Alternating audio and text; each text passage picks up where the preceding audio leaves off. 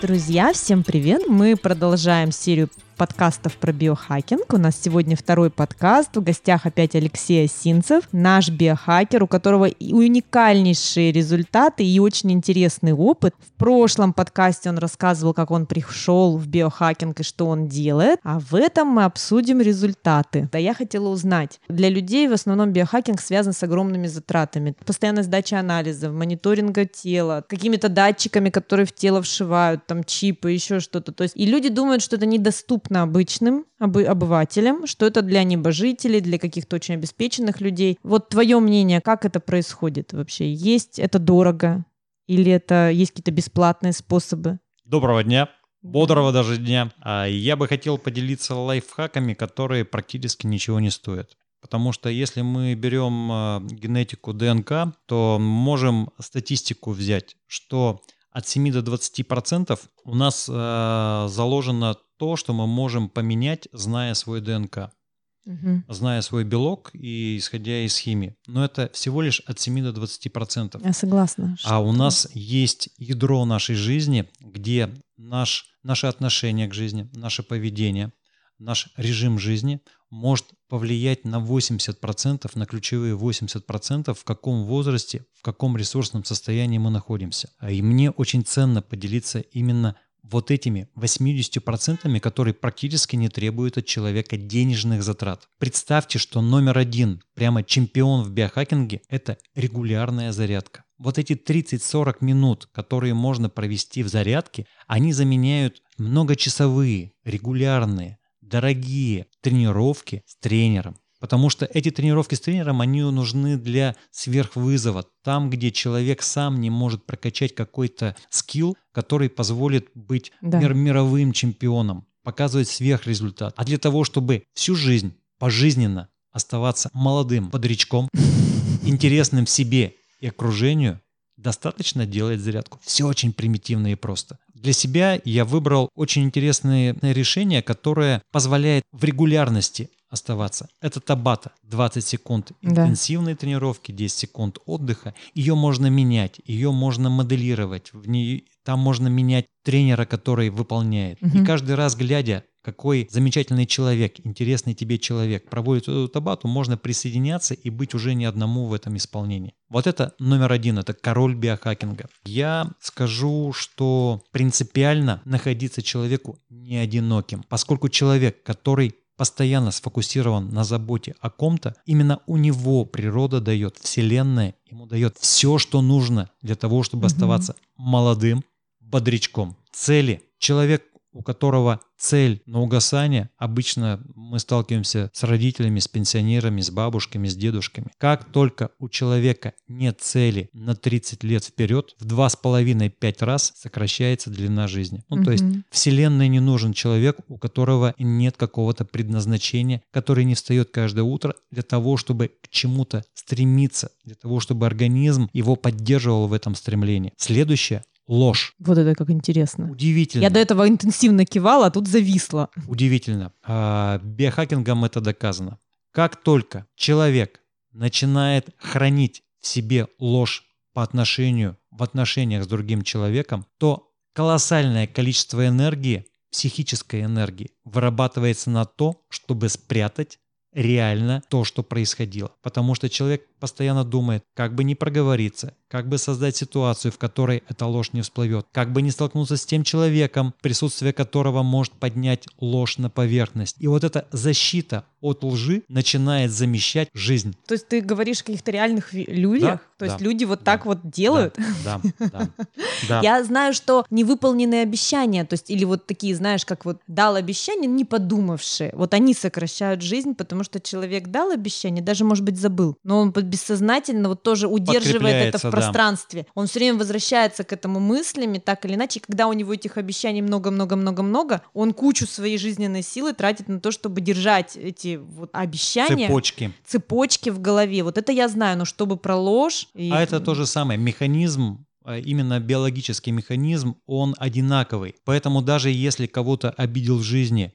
понимая, что обидел, но из своей гордости не извинился, не позвонил, не написал, не нашел, то это точно так же то, что мы держим в жизни, и вся энергия чертовой матери коту под хвост идет именно на поддержание именно вот этой хорошей мины. Мгм. Поэтому самое простое, это прямо вот как только понимаешь, что это тебя держит, тут же составить список людей, которым надо позвонить, э, там, либо при личной встрече сказать, извиниться. И для меня это был очень серьезный шаг, когда э, я понял, куда у меня уходит энергия. Я просто взял, создал этот список, вспомнил всех, вспомнил все и позвонил им. С каким потом облегчением э, я вошел с чистого листа в эту жизнь. А Насколько много во мне не было вот этого зависания в прошлом. Я ушел Ну в да. настоящее, ушел Да. в будущее, ушел в результаты, и это биохакинг. Я могу сказать, что порядка 40% людей а, в более дорогой модели, когда а, человек узнает свой ДНК, свой белок, открывает для себя то, что является ограничителем длительности жизни. Поэтому следующий шаг, когда уже вот эти условно бесплатные моменты можно а, пресечь,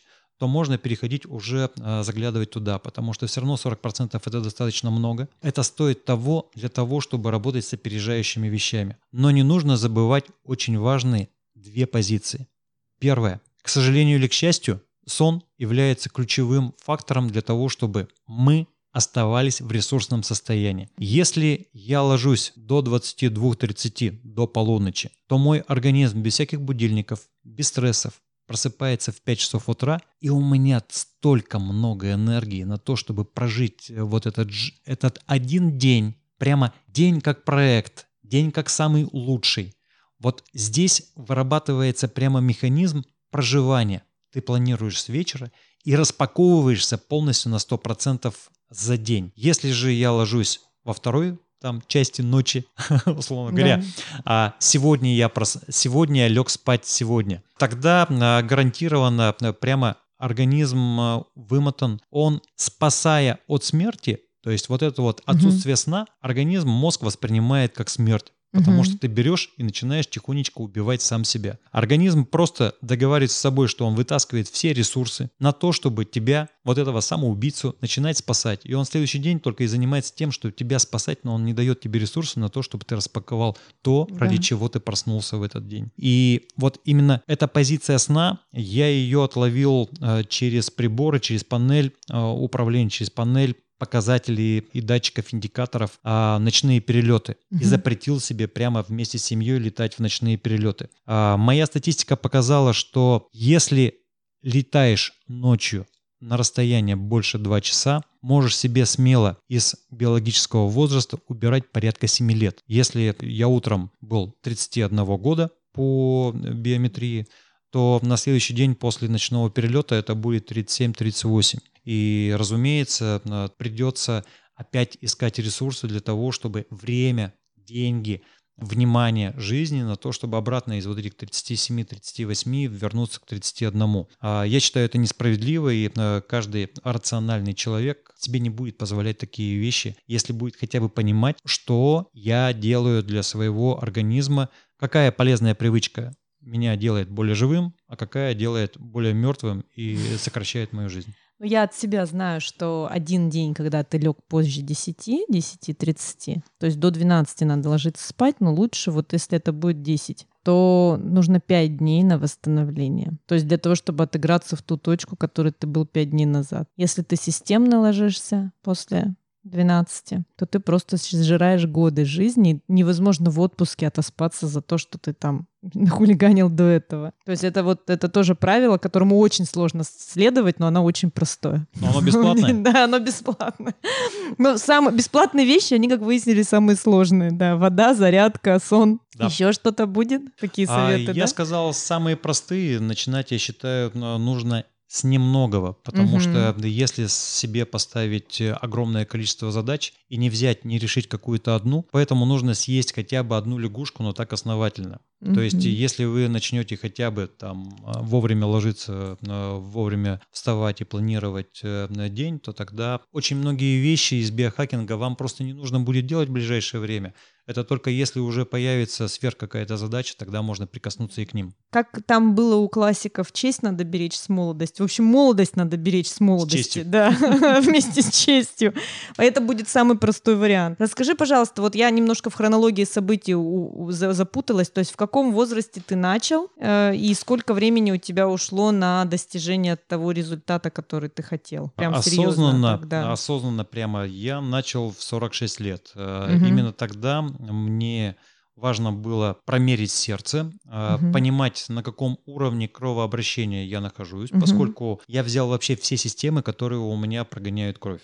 Э, Руки, ноги, но, во всяком случае, везде, где есть кровь, мне нужно было понимать, насколько хорошо кровообращение у меня Ну да. работает, э, нет ли у меня тромбов, э, нет ли каких-то отклонений, которые критически могут не позволить мне долго прожить и нагружать себя сейчас. Я понимал, что э, дети растут, я хотел ближайшие э, лет 100 вместе с ними находиться Мгм. в активной фазе, а не старпером. Да. И бизнес, он начинал расти, ответственность в бизнесе становилась в десятикратном размере все выше и мощнее, шире. И, соответственно, для того, чтобы прямо позволить себе быть самим собой вот в этом ресурсном состоянии, нужно было создать фундамент. Мгм. Вот тут момент, которого я не мог себе просто не продать. И после того, как запустил работу сердца, а на это у меня ушло примерно полтора года, а в 48 лет э, я поставил сразу два мировых рекорда. Это как раз результат того, что а, у меня и управленческая составляющая, и организационная составляющая, и финансовая составляющая, и личная мотивация, они все сошлись в одну точку. Во-первых, организовал 17 человек э, по России, которые сделали первый мировой рекорд э, в двух городах России по бёрпи. Мы сделали за час 5566 раз. Но этот То есть рекорд ты 90 сам его дней. добился и Да. вывел еще людей. А, Поставил свой мировой рекорд э, для возраста 45 плюс. Это было 362 бёрпи. Это был мой первый мировой рекорд, который я объединил с групповым. То есть мне всегда чего-то мало. Если есть возможность в одну в единицу времени мультиплицировать результат, то я соберу все. Это еще и мировой рекорд э, по постановке мировых рекордов в разных городах. А, Да. Участвовала Сочи, участвовал Екатеринбург. э, При этом э, исходно планировалось э, о том, что это целая сеть фитнес-центров будет. Последний день э, ребята позвонили и сказали, что они не участвуют. А В 49 лет, э, перед 50 я поставил мировой рекорд по бёрпи за 60 минут 429 раз. И прямо перед закрытием города Екатеринбурга на самоизоляцию у меня был план поставить четвертый мировой рекорд, поскольку а, я занимался термогенезом, это часть биохакинга, Да. но сегодня не эта тема. И мой рекорд был в криокамере. А, Я человек, который при минус 130 градусах Цельсия находился в холодовом режиме, при этом кайфовал, танцевал, был э, рок, и мне было кайфово. 3 минуты 39 секунд. То есть обычно за это время люди откидывают коньки. Вот. И это произошло 27 марта 2020 года. Это был последний рабочий день Да, Последний Екатеринбурга. рабочий день. Я себе не закрыли. позволил какой-то пандемии сбить с толку э, мой план по мировым рекордам. И пятый мировой рекорд, я к нему сейчас готовлюсь, он будет до 15 декабря 2020 года. Это полный планш. У меня в фокусе внимания китайцы молодые, потому что полный планш это Что такое сложная полный планш? Это что? Самое простое, наверное, это не показать на себе, это зайти в интернет и посмотреть, что Ага. такое планш. Это очень сложное философское упражнение, потому что это разбалансировка веса на руках. Это М. удержание веса в горизонте при руках, наклоненных э, на определенный угол. Сейчас э, мировой рекорд на уровне 35 секунд. Это э, больше, чем физическое упражнение. Это вопрос физического и эмоционального интеллекта. Мгм. Ну, то есть я практически все виды спорта рассматриваю с точки зрения не спорта. Вроде Ну, кажется, это, что это абсолютно но правильно. у Нет. меня это не спорт. Я сегодня читала цитату опять Шварценеггера, где он говорит, что я ничего бы не достиг, если я просто качал бы мышцы. Да, это управленческие да. решения, и, э, соответственно, прокачка управленческих решений, она идет через, Через голову. нагрузку, да. То есть он об этом постоянно говорил, что я представлял, где я, представляю, как выглядят мои мышцы, я представляю себя на арене, что я там по, по- по получаю титул. То есть он не только физическое делает, он все время подкрепляет это мыслеобразами. То, о чем ты сейчас говоришь, да. Это то, что работает и в бизнесе, и в любых мировых рекордах да. через визуализацию. То есть смотри, я правильно поняла, ты полтора где-то два года потратил на то, чтобы привести себя в ресурсное состояние, и на данный момент ты просто себя поддерживаешь и постоянно подтюнинговываешь какие-то, подшлифовываешь моменты, которые тебя не устраивают, и ставишь новые-новые рекорды,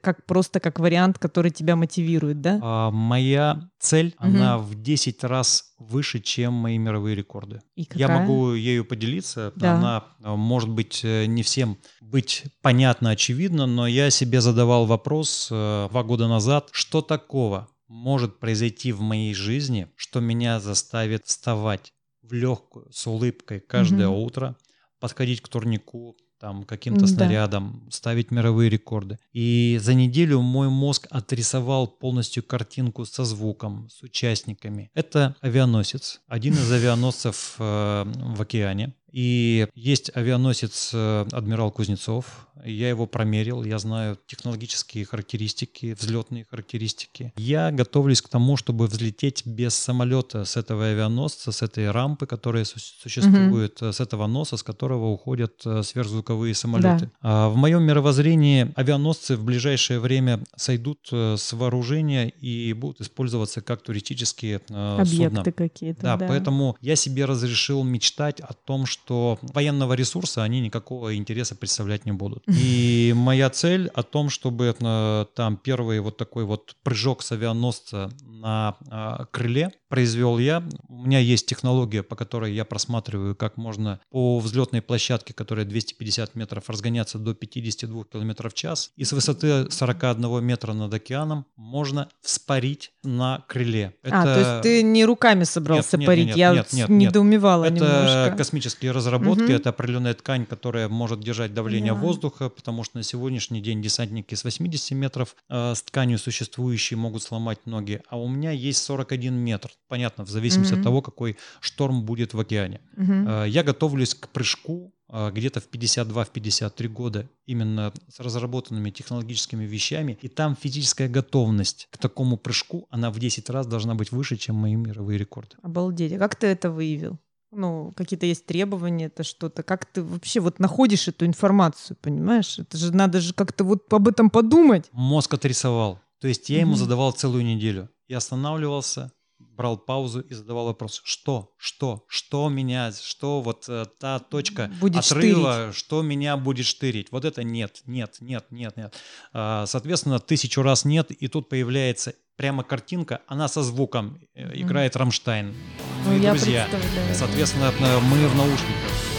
Идет, идет, замер, идет замер скоростных характеристик воздуха. Корабль нужно поворачивать определенным да. углом галса. Соответственно, есть технология на чем? Я разрабатывал ролики, условно говоря, они у меня сейчас появились. Я на определенных роликах могу разогнаться по этой палубе до 52. У меня появился сотрудник, который служил на этом судне. А, ну, ну то, есть, то есть у тебя все начало мир, подбираться, картинка начала собираться, да, пазл весь складывается. Мир стал складывать э, людей, да. Я про крыло только не поняла, где ты это крыло собираешься добыть?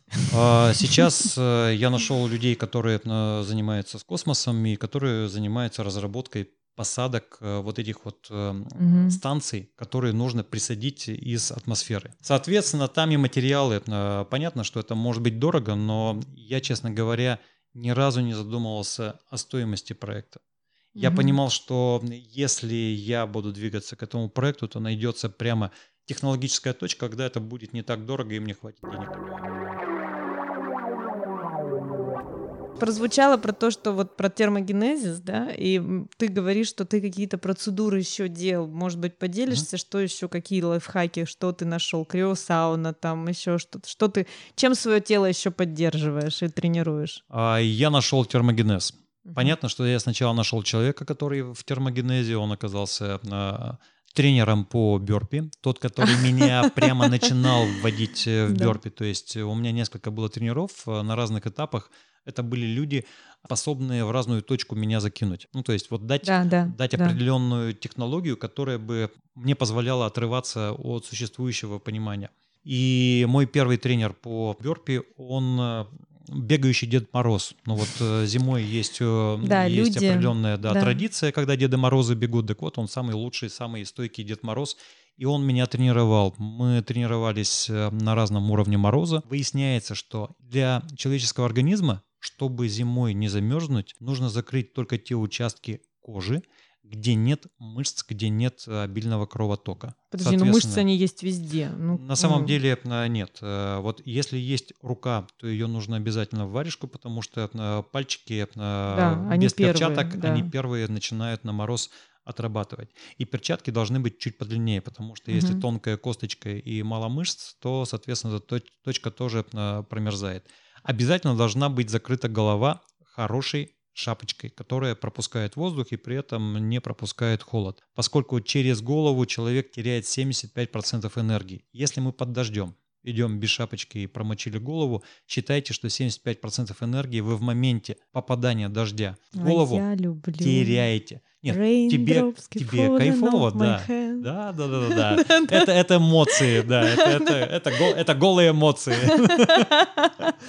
А при, при этом есть рациональное отношение, что, соответственно, в термогенезе, находясь э, при температуре минус 15, минус 20, минус 25, минус 30 э, градусов, нужно обязательно вот это закрывать. У нас есть шея, которая вообще не защищена, потому что там мышц практически нет, поэтому шарфики. И если, если я выхожу на холод, и у меня определенным образом защищены вот как раз эти участки, я могу бегать сначала там 5 минут, 30 минут, 50 То есть минут. ты защищаешь голову, руки, шею, а торс? Ноги, э, торс это только, наверное, шорты и коленки. Ну, то есть вот на какие-то элементы я наношу именно вот то, что сохраняет тепло, а весь остальной организм, он закрывается от внешнего мира, то есть вся кожа, она закупоривается, она не Мгм. выпускает тепло, не запускает холод. Термогенез, он работает с автоматическими привычками мозга, он отпускает мозгу возможность оттренироваться, но не в стрессе,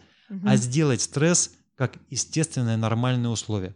То есть через полгода занятия термогенезом ты выходишь на улицу, и для тебя минус 30 в шортиках становится настолько привычным, комфортным, что ты даже не понимаешь, а как люди ходят в чем-то другом. В результате а, занятия термогенезом а, мой личный рекорд, и это было прямо пожелание. А, Есть на Торгаяке остров Веры, это примерно 6,5 километров. Вот я в таком э, формате а, сбегал до острова Веры из теплого коттеджа. Это место, где у меня была свадьба, и с этим местом энергетическим у меня было что-то связано. Дети ждали меня э, в теплом Мгм. доме с камином, жена там ждала, они готовились, что я вернусь э, службы спасения, знали, что я ушел туда, и у меня только есть рюкзачок, в котором есть теплые вещи, но их я распаковал только когда уже очутился на острове Веры. Для Мгм. меня это был мой фундамент моего вызова, что я могу без помощи каких-то цивилизованных сил при минус 15, при минус 17 не только бежать, но и бежать при вот таких низкотемпературных режимах. Поэтому а, логическим завершением это была уже криокамера. Но это опять-таки прямо вот плюс 10%, плюс 5 минут, плюс 1 минута. То есть все время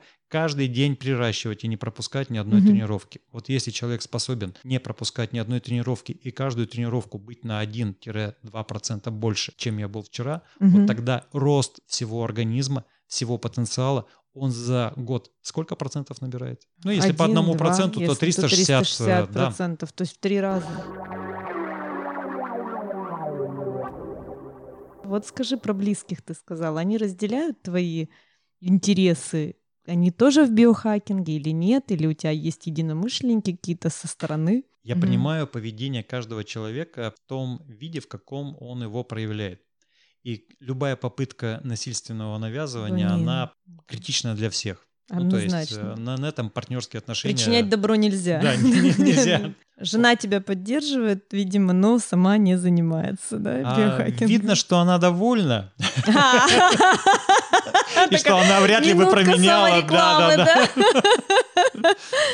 А, если бы, если бы это мешало нашей совместной жизни, то наверняка кто-то бы поставил какую-то точку, потому что mm-hmm. все равно я и встаю очень рано, и в отпусках... Двигаешься очень много. Двигаюсь очень много и быстро, да, то есть попробуй догони, да. Вот, э, много тренировок, э, при этом, э, если сын вместе со мной уходит в зал и занимается со своим тренером, я со своим, у него свои задачи, у меня свои задачи, то для всей семьи это 5.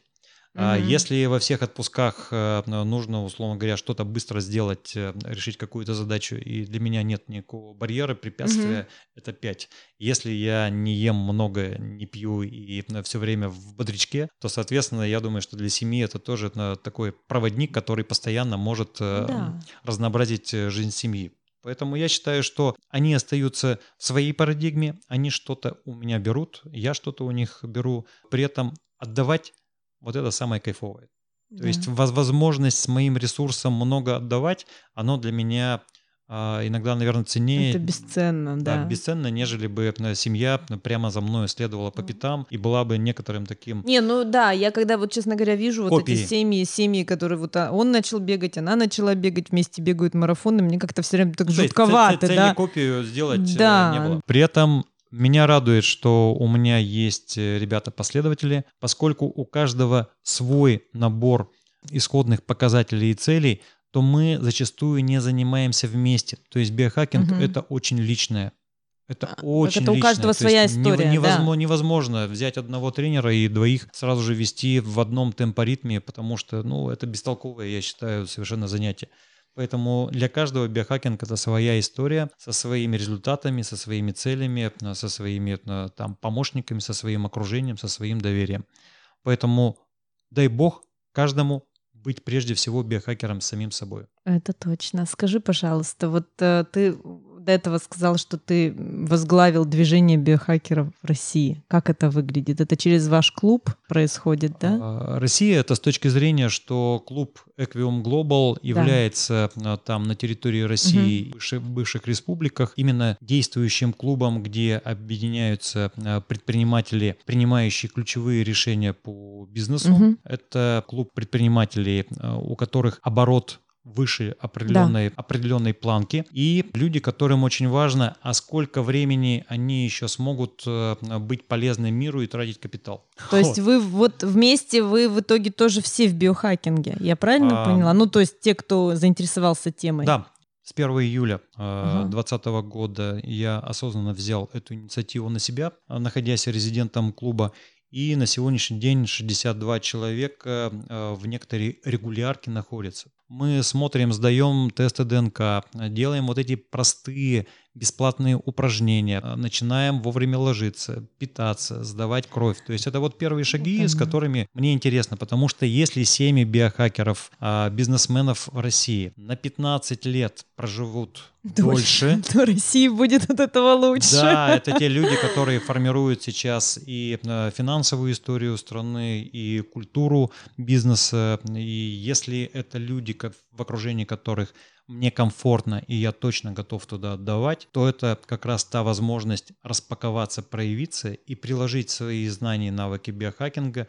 Я считаю, что это ценность, которая мне вот каким-то образом дана сверху, и будет очень здорово, если мне удастся ее распаковать. Дай, пожалуйста, определение биохакинга. Как ты это понимаешь? Я уже вижу даже по разговору, что есть разные к этому подходы, я для себя, может быть, сделал не самые простые пять определений, но тем не менее я о них думал. Ведро таблеток на 200 евро э, в день э, для меня точно не вызывало ни малейшей там, мотивации этим заниматься.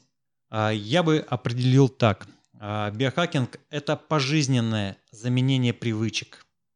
Привычки, которые разрушают меня, я меняю привычки, которые дают возможность жить активнее и кайфовее.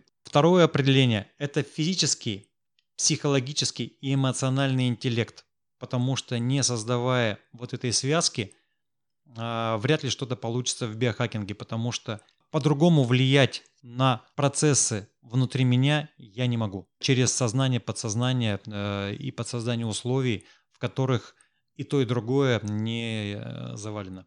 Я думаю, ты очень крутую тему затронул, потому что большинство людей сводят это к медицине или к каким-то вот какому-то тюнингу тела. А все-таки я считаю, что дух первичнее, чем материя. Да, да. Поэтому И это, и это ядро биохакинга. это ядро биохакинга. Но мы можем это свести к квантовой физике, и Да. об этом мы тоже можем сделать подкаст.